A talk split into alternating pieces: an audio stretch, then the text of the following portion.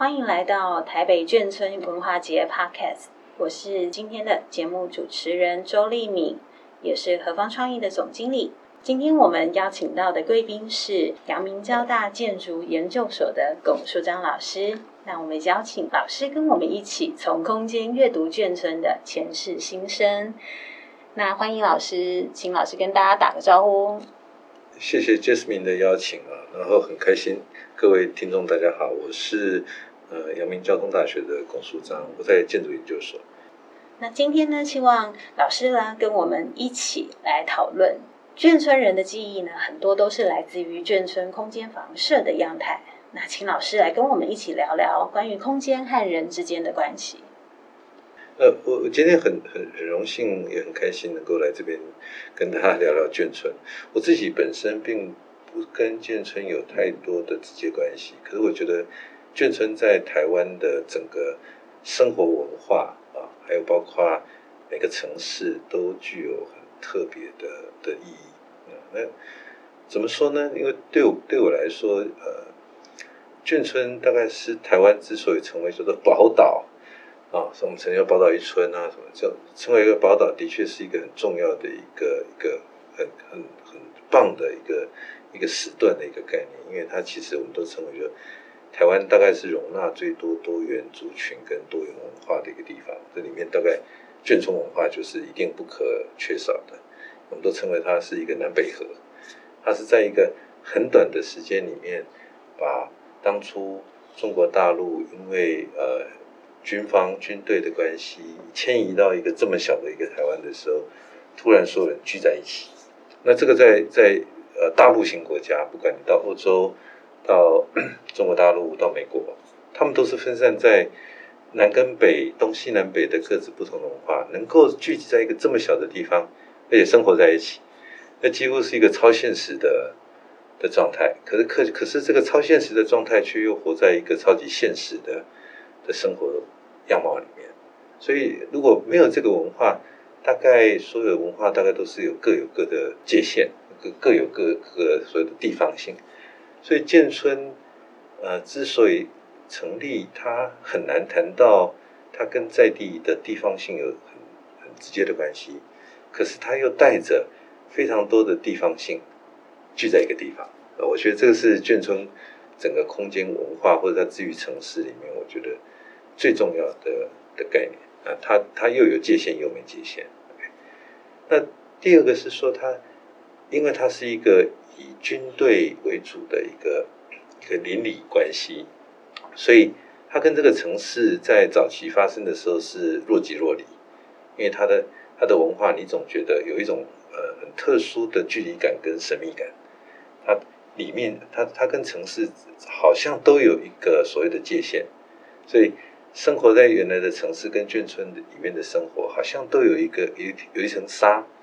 你很神秘，你好像可以了解，又好像不能完全的了解，或者是你有一些啊，每一个人都有脑子里面有有一些想象，可是对眷村来讲，他们其实这个想象是不存在的，因为他们在里面生活的非常的自然，它跟城市当初的概念是封闭的，可是它里面的眷村虽然是好多不同的南北东西南北的聚在一个地方。可是它在里面界限是打开来的，甚至于这个打开来又跟军队的这种有层级的部分是不一样，它几乎已经在有层级的军队架构里面，在生活上它是全部融在一起的。那我觉得这个是眷村最有意思。如果我们今天要谈眷村空间，那个人跟人的界限，这个眷村跟城市的界限，经过这五六十年下来，其实产生了一种质变。可是变跟不变永远是有趣的。我们现在谈到的眷村的记忆，都在谈那那什么东西不变啊？不变在哪里？那它它有什么样的生活价值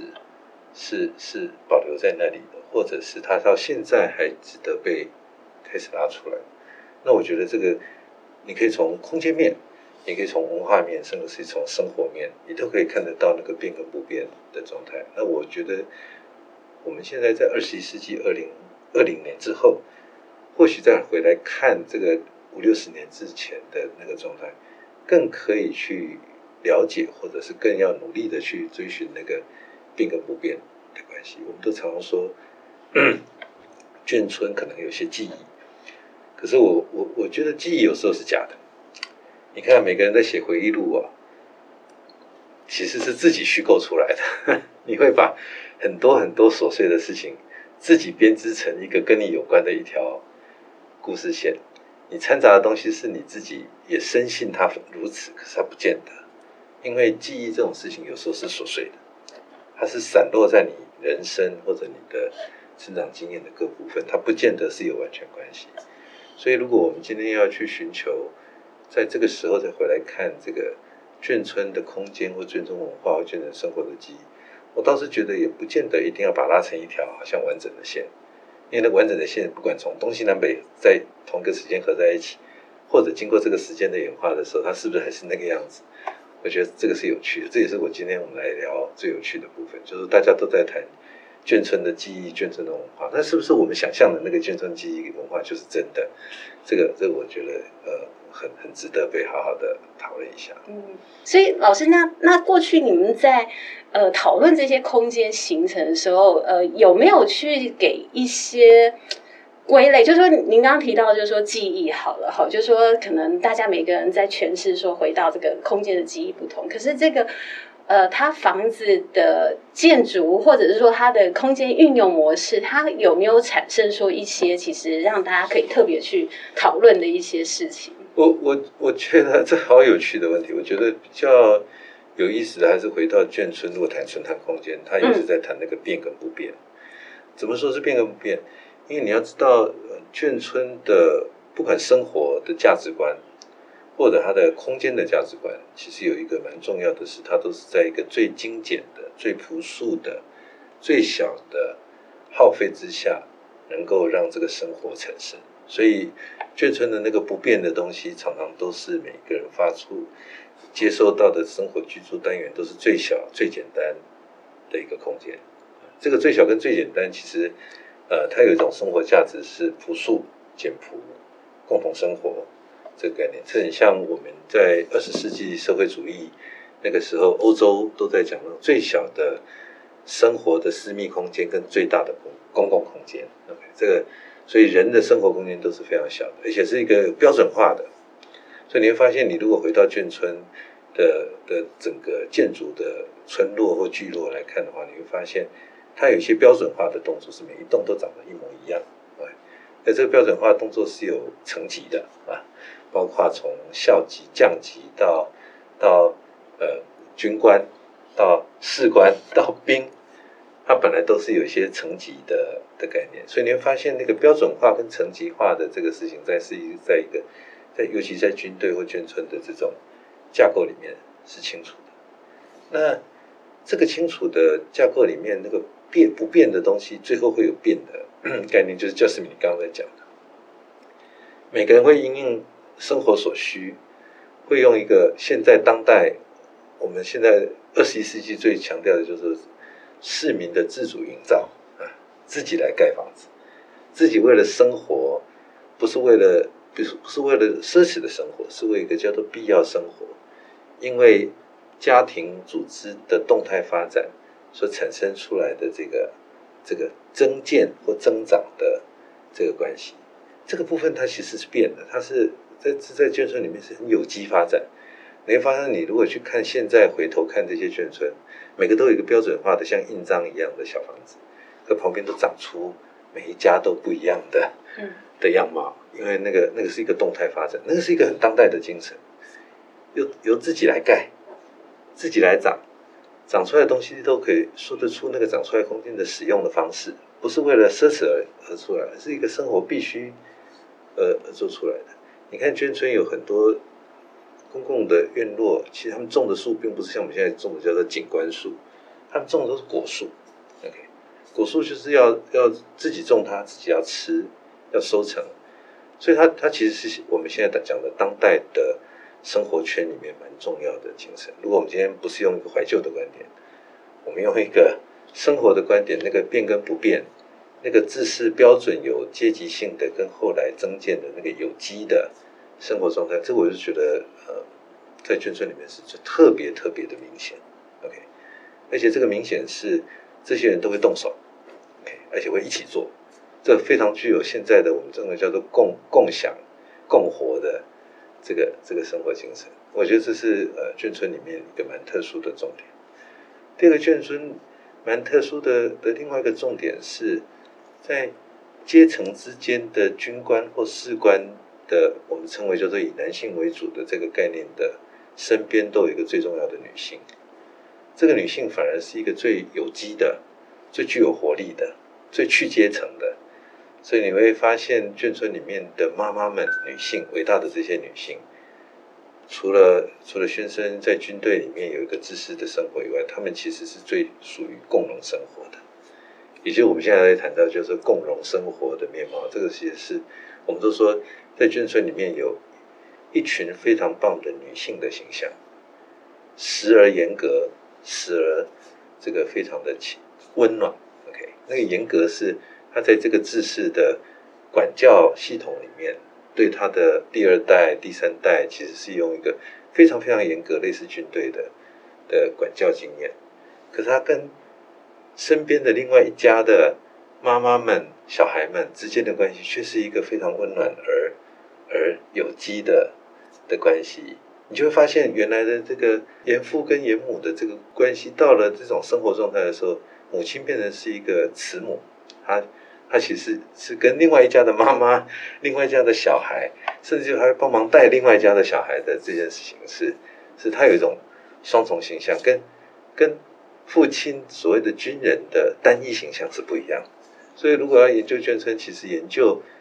呃每一个家庭里面的那个女性的那个角色，可能比男性的角色来的更有趣，因为它是促进这个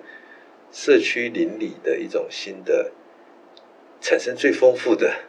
的面貌，那个长出来的那些事情，都是这这这个在生活里面慢慢被长出来的。所以你可以看到一个制度化的跟一个慢慢慢慢有机化的的关系。这我觉得是第二个。我觉得眷村对我来讲，如果我们先摆开纯怀旧的关系来看，我觉得这个是在人跟人生活，我觉得最具有当代价值的。如果我们今天还在谈当代人的生活，必须要一种共创共享。共活之间的关系，融合生活，那我觉得这个这个角色是是非常重要的的概念。那第三个，我觉得更重要的概念是整个眷村里面，呃，眷村的第二代是有趣的啊。为什么？因为因为眷村总有一个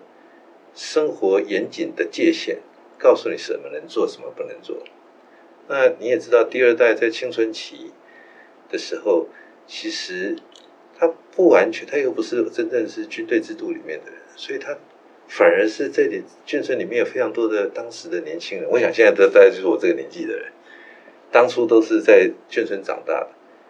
他们特别特别的有一种欲望，是要跨越这个这个 boundary，这个这个被规定的这个界限，包括眷村的空间的界限。包括那个生活秩序的界限，而且那个你可以说他更是为了要抵抗，为了要叛逆，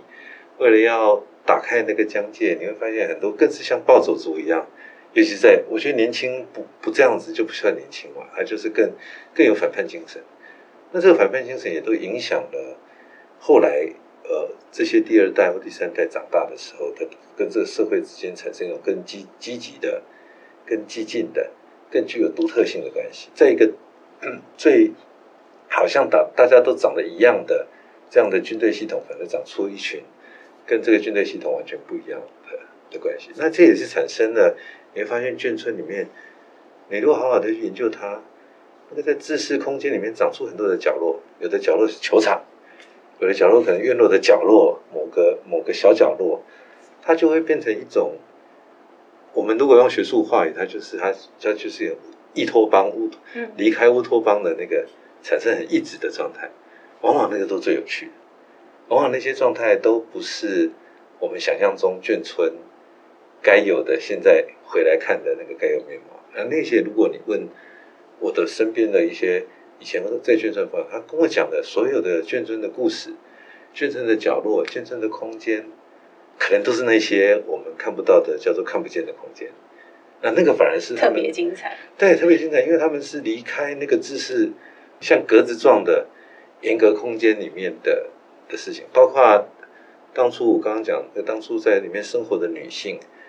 他们在眷村生活的时候，常常重点是在后院的厨房对厨房。可能小孩子穿过去，我们现在都叫串门子，他可能就是直接穿过你家，再穿到另外一个家。他可能因为要逃避妈妈，他跑到另外一个家。呃，所以这这个这个事情，那个叫做比较被被解放松解的空间，反而是我能够在建村找到，那更有趣。我觉得这些都是我我我认为我们当初在带了你刚刚夏志敏刚刚说带着学生。在了解眷村的时候，大家很容易就去看眷村的那个面貌。可是，当我们今天再进一步的时候，反而觉得好奇的，或者是有趣的，反而是那些事情。那那个事情要追回来不容易，因为那是跟当时的这个时代的精神，跟那个时代的生活有关。对。这个老师刚刚讲的我很有感啊，因为我的父亲是退伍军人，啊、对，我爸爸，我爸爸就是农民，但是我们对，但是我们家没有住在眷村里面，可是我爸的很多朋友都住在眷村里面，所以小时候其实，呃，他会带着我们去去去看他的朋友。当然，我姐姐会比我更有感啊，因为我姐姐就就是老师刚刚说的那个时时候，其实呃属于非常叛逆的那一些。嗯、我姐姐小时候那个睡觉要折。折豆腐干，啊、就是他早上起床要折好豆腐干，对对，就是当兵的时候要折的那个，啊，没有折好会被骂这样。嗯、所以其实呃，我们常常就是看到这样子的过程在发生，比如说。眷村的几个孩子哈，也是就是说很优秀，他其实就会有这个孩子王出现哦。嗯、然后像我姐，我姐也是这样个性的人，就会形成串联哦。然后呃，常常就看他们就会到处去行侠仗义。比如说呢，有的要是比如说欺负比较弱小小朋友，他们会去出头；或者是说有一些比较贫穷人，他们会去偷东西拿去送给人家，结果当他回家就是一藤条被打，对不对？然后满街爸爸就追着跑了。那其实这些都是，就是说，它会产生出一种很有趣的那种，嗯，大家一种侠义精神。我不知道该怎么说，我的确那时候有感受到，他们其实在。在讲的这些事情，哈，这些故事就变成他们日常里一些很精彩的画面。那这些画面其实相对应来说，他们其实在一个很压抑的环境下，其实试着去突破。比如今天跟爸爸吵架，大家就觉得说：“哦，我今天很勇敢去抵抗了什么事情。”没错。然后慢慢的形成一种他们自己的。小团体，嗯啊，然后这个小团体就会往外扩张，说，呃，那呃，我我我的这一群朋友，我就会有我这样子的一个一个形式，你就是我的这一群朋友等等哦。所以其实我觉得，的确，老师刚刚讲说，只有在那个时间点，其实的确才有办法形成那样子的感受。但是这些是对未来的长大以后的我们来说，其实它都变成了一些好像我们很想去追寻的一些记忆。或传统，就是有一些事情，它会被留下来在我们的心里面，然后它会变成是是这种，比比如说勇于争取的精神，哈，勇于反抗的精神，勇于突破的精神。那当然不一定是好的，有可能是往不好的方向发展，但它也是一种，我就是要去抗拒这时候的一些。体制或压抑，其实其实这些都蛮明显的，在我们观察到的，就是说，呃，我我自己身边，我的姐姐们，他们的朋友，我爸爸的朋友们，在眷村环境长大下的一个状况。嗯，那的确，因为呃，刚提到的，就是说阶级性，因为其实，在军在眷村里面，阶级性是非常非常明显的。其实从军官到士兵，好到工兵，其实有各有所属，所以其实大家对于长官，哈，对于呃，这个谁是权威者？其实这件事情，其实，在眷村里是很单单军队、空军跟陆军的眷村就完全不同，完全不同，关系都不一样，完全不同，完全不同。这我我记得我妈妈又有跟我说过，就是说我们家隔壁几个村，因为我们我爸爸是陆军，嗯，他说隔几个村那边有那个空军的太太们哦，空军太太们都。都很漂亮，因为他们可能很多都是什么 中国小姐啊，什么那一些，就是她是属于这种，就是很美的哈，然后很有是什么样的的传统下来的。那其实这些事情也也都在那个时代对我们来说，其实也是非常有趣的，就是它会形成是一些呃，我们对于所谓这个呃阶级，其实我们小时候没有那么明白这件事情它的差异，我们认为这件事就是我觉得。其实眷村说，我们说早期眷村虽然是一个封闭的的环境场所，可是你会发现，从眷村长大的的的小孩子，其实现在已经不小孩子，像我们这个年纪了，社会化的很快，他们跟社会之间的关系不是断绝的，他们一直在跟社会产生各种不同的关系，而且是很活的关系，因为他在小时候成长的时候，早就已经经历，我认为啦啊，这我个人的。跟他，他早就已经经历过不同的文化在一起沟通、一起生活的关系。像我们常常住在其他的的的的聚落，可能都是同一种成长文化的。可是实际上，眷村就是刚刚讲的，在这么短的时间聚在东西南北河这样子的一个状态，所以他熟悉了这个单一体系，可是却又多元文化之间的关系，所以。每一个人的选择就会很具有变动性。你知道我们现在这个社会最需要的就是 adaptive，就是你要适应变通。你会发现他的第二代跟第一代完全不一样。第一代因为他有一个基本体体体制架构之下，所以第一代的军人就永远就是很，很 square。可是他的妈妈一点都不 square，那个女性就很知道怎么共融，小孩子更是很知很早就知道在多元文化里面怎么。怎么怎么自处，或怎么跨越这个文化？所以你发现眷村长大的很多很多小孩子，到进入社会的时候，其实是非常的的有有他自己的一块独特的的空间，因为他是在一个很独特的个性跟一个很多元的环境里面成长出来的。然后我觉得，说实在，如果你用一个当代观点来看的话，我们现在最需要是这种人呐、啊，我们最需要就又又又又能够表现独特性，又又能够早就习惯在多元文化，而且这个多元文化是去除了军军人的阶层之后，剩下都是平等的，在那里成长的小孩很，我我觉得是很迷人。我有好多朋友都是那样的成长成长出来的小孩，女生都超级很像男生，她很美，然后很活泼。可是他那个背后有一个很正义、刚烈、突破界限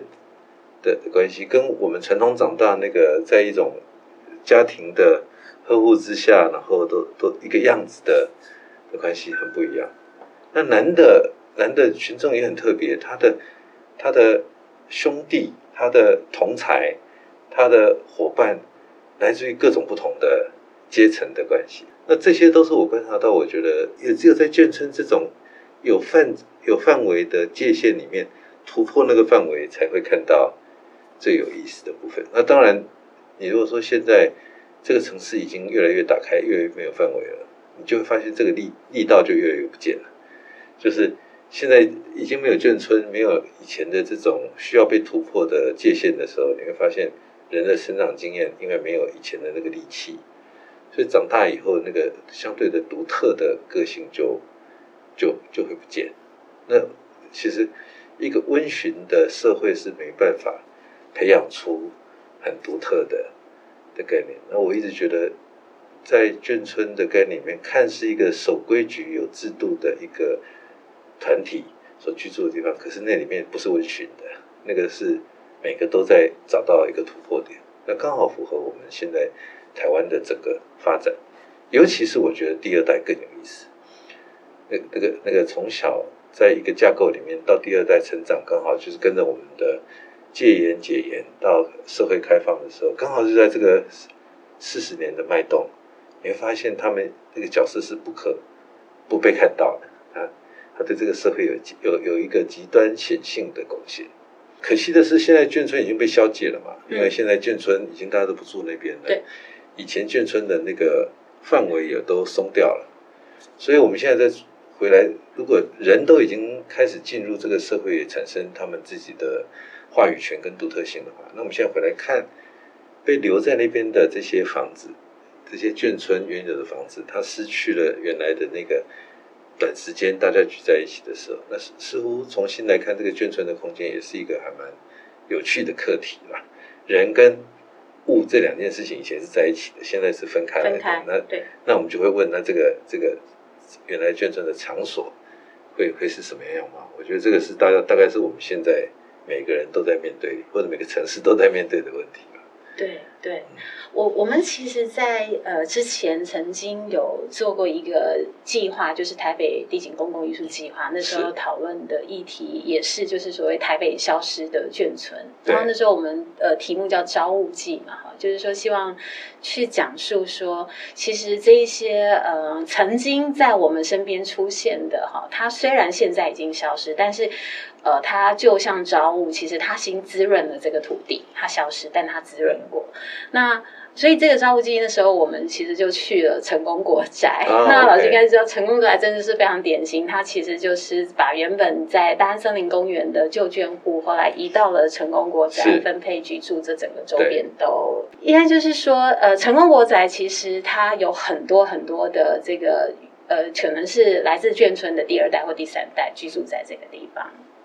那我们在当时去的时候，其实，在成功国宅其实做了一些跟眷村相关的一些讨论，好，包含说那时候我们就跟呃那个义竹协会一起在那边重新去搭建了一个新的空间，哦、嗯，就我们其实想要去创造刚刚老师讲那个最小的。需基本需求，就是当人的呃以自己的双手可以共创出来最小基本需求的空间，好，那那个时候我们在成功国宅去盖了一个这样的空间，让艺术协会的人跟大安高工的同学一起盖，然后当时其实也请就是成功国宅里面的这个呃主委哈，其实他也是一个眷村的第二代哈，那他其实就呃一起号召了很多的当时在这个。这这这些就是我们还认识的一些这些北北们一起啊，或者是这个妈妈们啊，一起来跟我们参与这个盖房子的过程。那我觉得其实这件事是是一个呃，有点就是大家再重新去谈到说啊，原来我们当时生活的那个空间阳台的时候。可是我觉得更有趣的是，其实成功国宅因为早就是一个开放，对，有很多很多外部居住民众进来的地方，对，所以其实有很多不管是来自国外的人啊，或者是一些其实是。是从呃南部上来的、学生啊，或者是这种呃家庭都有。那很多住户其实他就来看了这个展览之后，他就说他住了这么久，他都不知道成功国宅的历史，完全不知道。那他知道了之后，他其实还蛮感动的，因为他突然发现哦，原来为什么这个地方互助性这么强？嗯，我觉得这个这个。呃，协这个存在其实是有这样子的一个因素，就是说，其实这种所谓的相互的关怀、相互的照顾，哈，大家彼此的认识，虽然在现代的社会里面其实越来越少见，但是当他知道了成功国宅这段历史之后，他就会更去明白说，哦，原来其实在这里的这段故事其实是重要的，所以他们也会更参与、积极的去参与，其实在这个国宅里面所发生的一些。事物，所以我觉得这个事情给我们的呃刺激还蛮大的。就是说，当空间不再存在，人也不再是原来的人，可是那些精神，它其实是会影响着现在的人。嗯，那甚至一些好的一些方向的一些引导。我我我我会这么看待，就是说，你就是你提的很有意思，就是说，怎么面向现在或面向未来？我我觉得，如果我来看眷村，呃。它最最重要的价值，当时的价值跟现在回来看的现也面对现在的价值，它在最重要的是一种，我称为叫做简单的生活学，因为当初眷村是一个非常简单的生活的的关系，哪怕你要过一个丰富的生活，都是要借借借由简单的技术来完成，不是用一个复杂的技术。你看那个眷村在盖任何的加建的房子，用的都是非常轻的。呃，浪板、地霸钢架、简单的木头，或者用砖来砌，那个都是我们一个人的手可以拿的东西，不是现在看到的钢梁、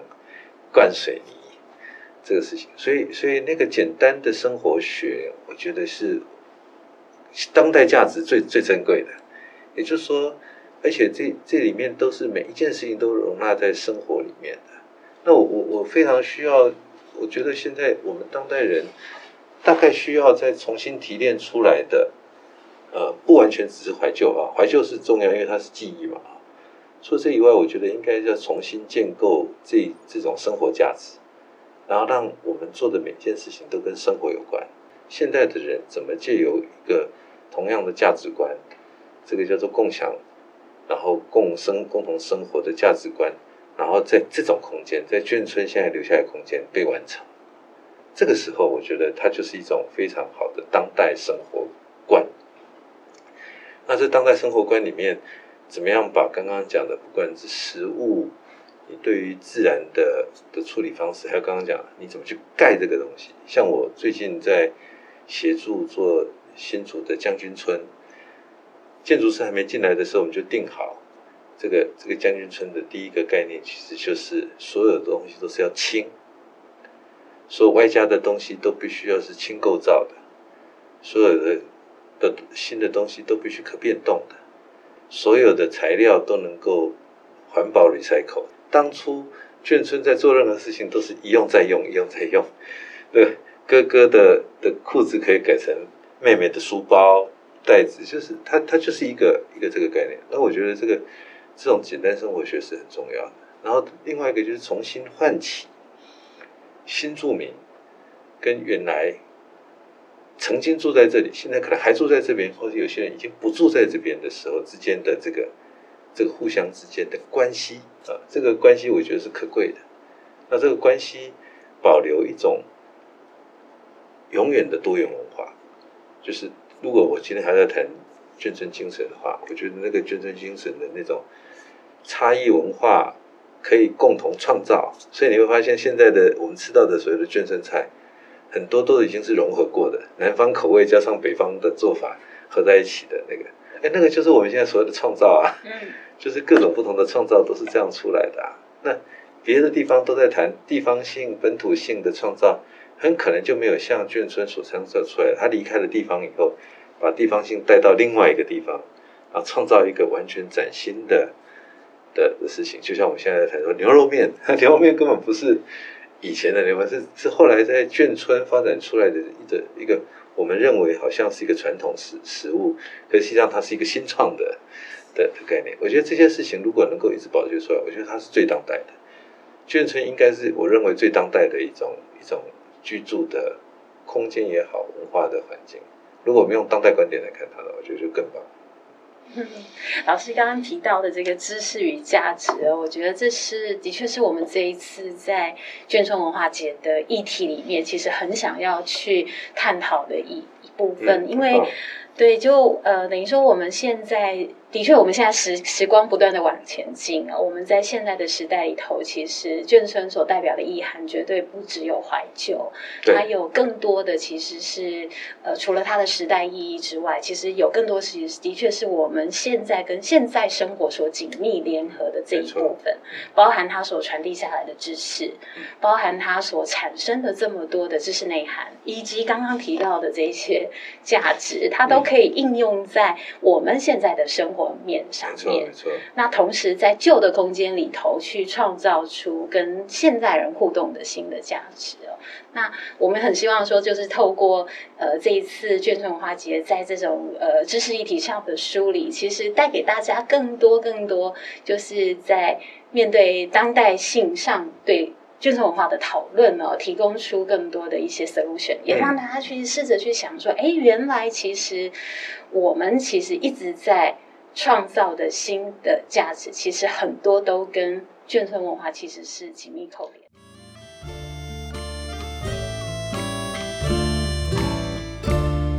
我我记得我在做当初新竹将军村的时候，在第一期做的将军村图书馆，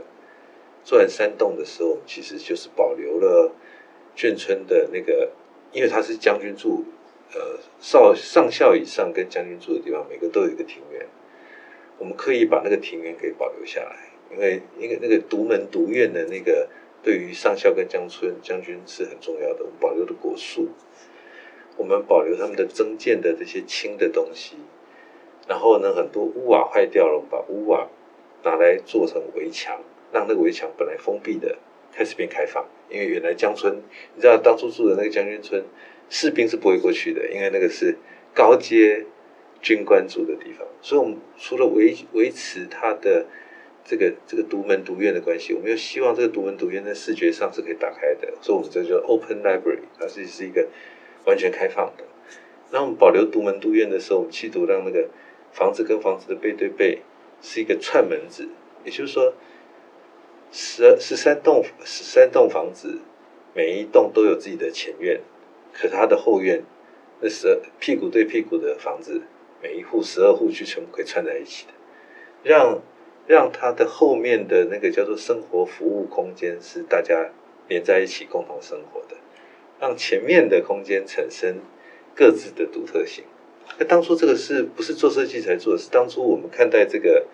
这个眷村的特质的时候，我们就定定了说我们要这样子做这件事情，然后我们要保留所有的增建的这种这种概念。那我觉得其实当他做出来的时候，虽然他有一种历史感，有一种记记记忆感，可是我记得也很骄傲。我站在前面的时候，我觉得哇，它有一种当代感。OK。就是很像我们现在该有的的面对环境跟面对生活的一种价值。那当然困难的一点就是说，谁来经营这个？谁进来？因为现在的宣传都把它当做就是文创园区，文创园区。我我我不觉得它应该是文创园区，文创没有罪，可是背后应该是生活，不是那个文创。文创只是在辅辅助那个生活，所以背后还是要让那个生活先出现。那。创意才去让那个那个生活有一种新的可能性，而不是一开始就为了做文创。嗯，所以我觉得这个是价值观的先后关系。我我我不否认每一个每一个地点都必须要一些创意，可是创意要先问说，那这个创意是要服务完成什么任务？嗯，所以我觉得这个这个还蛮重要。其实这是一个嗯。等于是说，其实，在规划每一个呃空间的样态的时候，其实的确不。不能够说去设想说，其实我都要用同一套的方式去通用在每一个场域。对，特别是眷村，因为它就像刚刚老师我们讨论，就是说它从它的军种、军阶关系到空间建筑结构、嗯、生活的样态，它根本就是完全不同的模式哦。所以其实的确很难说啊，今天它呃全部都可以做成某一种类型的的方式去去去使用。那但是我们对于这个活化的创意想象其实是渴求的，因为我们都很希望说在，在呃这个原有的眷村里头去看出它长到长出新的生命，不管是原眷户或是呃对这个地方有所期待的民众或社群也好，其实这个这个渴求是一直存在的。所以刚刚老师提到说，其实从修复的过程里面，其实就先去呃。抓清楚说，其实这一个场域空间，它在当时我运用的那个价值，其实我也觉得它真的是非常重要。就是说，它在修复的时候，就不是用同样一个脉络去修复它啊，或者是说，它其实要留下的、保留的跟未来使用的，它想要传递出某一种我们想要传递的。价值和精神，那这样其实对于后续的再利用上面呢，其实也更有可以想象的可能性。嗯、就是说，呃，最终其实使用空间的是人，嗯，人要回到这个空间，那只是这个人回到这个空间的时候，他在使用上怎么让这个空间其实是跟这个人紧密连接的？还是我当初我当初有个记忆，就是在两年前那个将军村刚开幕的那一天。好多人都推着他推着轮椅，把他爸爸妈妈推来看这个老房子。那其中有一个原住户，以前的在眷村的住户，就跑来跟我们说：“我是不是可以在这里把我我的其中一一个小时候我们家的照片拿回来放在这个地方？”那，现在一说你为什么想这样说？这就是我以前长大的房间，结果我们修复的就是他跟他爸妈哎他自己的房间。那他觉得他。对那个房间最重要、最重要就是那个那张照片，所以我一直觉得说，眷村最好不要做完以后是一个陈列馆，嗯，不是一个陈列馆，它其实可能是某些局部记忆的一种生活经验或生活记忆，它不需要说太多话，可是它却跟那个空间产生某种关系。我觉得眷村对我来讲就很像我去看那个呃，有有一个土耳其的这个这个。的文学小说家叫帕慕克，这个非常重要的的的小说家，他写了一本书叫做《纯真博物馆》。他写的纯真博物馆每一个章节都是各自存在，可是每个章节都是他对于土耳其的记忆，某些局部记忆，可能是某个烟蒂，可能某一群照片和某一个事件。我觉得眷村的这个记忆的唤醒，常常是是不同的人对他有不同的唤醒的经验。他不需要成为一个大文章来来说他，他反而是需要一些小小的 episode、小小的片段的记忆来描述这个空间的的经验。所以那个时候我就一直坚持说，我觉得眷村的修复不是把这个房子修复成一种历史的陈陈列馆的。关系建筑的修复是要把一些好像存在在不同人的记忆的经验，让它存在在这地方的某个角落，对对吧？可有的人的角落可能就是在以前逃避爸妈吸烟几个几个臭男生吸烟的角落的地方啊。可当然要需要被转化，他不是现在做媚俗，就是把这个摆一张桌子什么，它其实存在在某些记忆就好。那如果我们当代的对于修复这个眷村的，能够看到那个眷村的大架构，又能够容许这些非常细腻的每个记忆各自的放在这个地方的呈现，我觉得那个眷村才有机会活起来，变成一个活的眷村，然后又接受了当代生活。我觉得这三件事情如果都可以加在一起的话，我觉得眷村的的这这种面貌就会每个都长得不太一样。可是你会发现，纵使你看了。十个不一样的眷村，可是当你用这种概念去做的时候，你又同时会觉得这十个好像都是你想象中的眷村。因为眷村还是有个历史的的的的一个轮廓的关系，它又是一个东西，就是就是眷村文化或眷村那个时代性，那那个时候的的时代性。所以我觉得，如果能够达到这个，大概是我心里心目中觉得一个好的当代眷村重现的一个概念，而不是只是把它。修旧如旧，或者把它冰冻在那里。那还有一种人是根本就不完完全不不理会那些，就直接为了只是让活化这个建筑，那更惨。那个就是它几乎就是不存在，它根本就是一群活化过的房子而已，活化过的老房子就这样。我觉得这两个都不是我想象中最好的眷村的处理方式。好啊，今天真的很开心跟老师来谈这些议题，因为当然老师其实有这个活化眷村的经验在将军村，那当然也对全台湾，特别台北，其实很多的眷村其实都有深刻的观察，还有实物的了解，所以其实这是。我觉得我们是 很很高兴，其实往这个方向去讨论说所谓眷村的当代性，但是他又必须要去能够回应我们对于这件事情和它的深刻的时代性的一个诠释。是啊，是啊。我我觉得我最后我我我觉得你如果想象眷村，你用第一代军人的眼光来看眷村，跟第二代那个叛逆的眼光来眷村，它几乎就是光谱的两大端。所以你你好像说这里也不对，说这里也不对，就是你不能光用军人眼光的眷村来看他，那其实他背后有另外一群是叛逆的眷村的子弟们。对，所以所以这两件事情要同时存在，眷村才会显现啊。如果我们只切一块来看，那我觉得它都是一个比较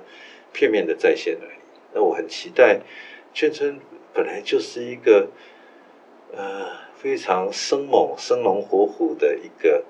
看起来封闭，可是里面丰富的要死的的的一个空间，所以我觉得如果能够维持这样的气氛，我觉得是不错的。谢谢王老师，谢谢，谢谢，谢谢，谢谢各位听众，谢谢。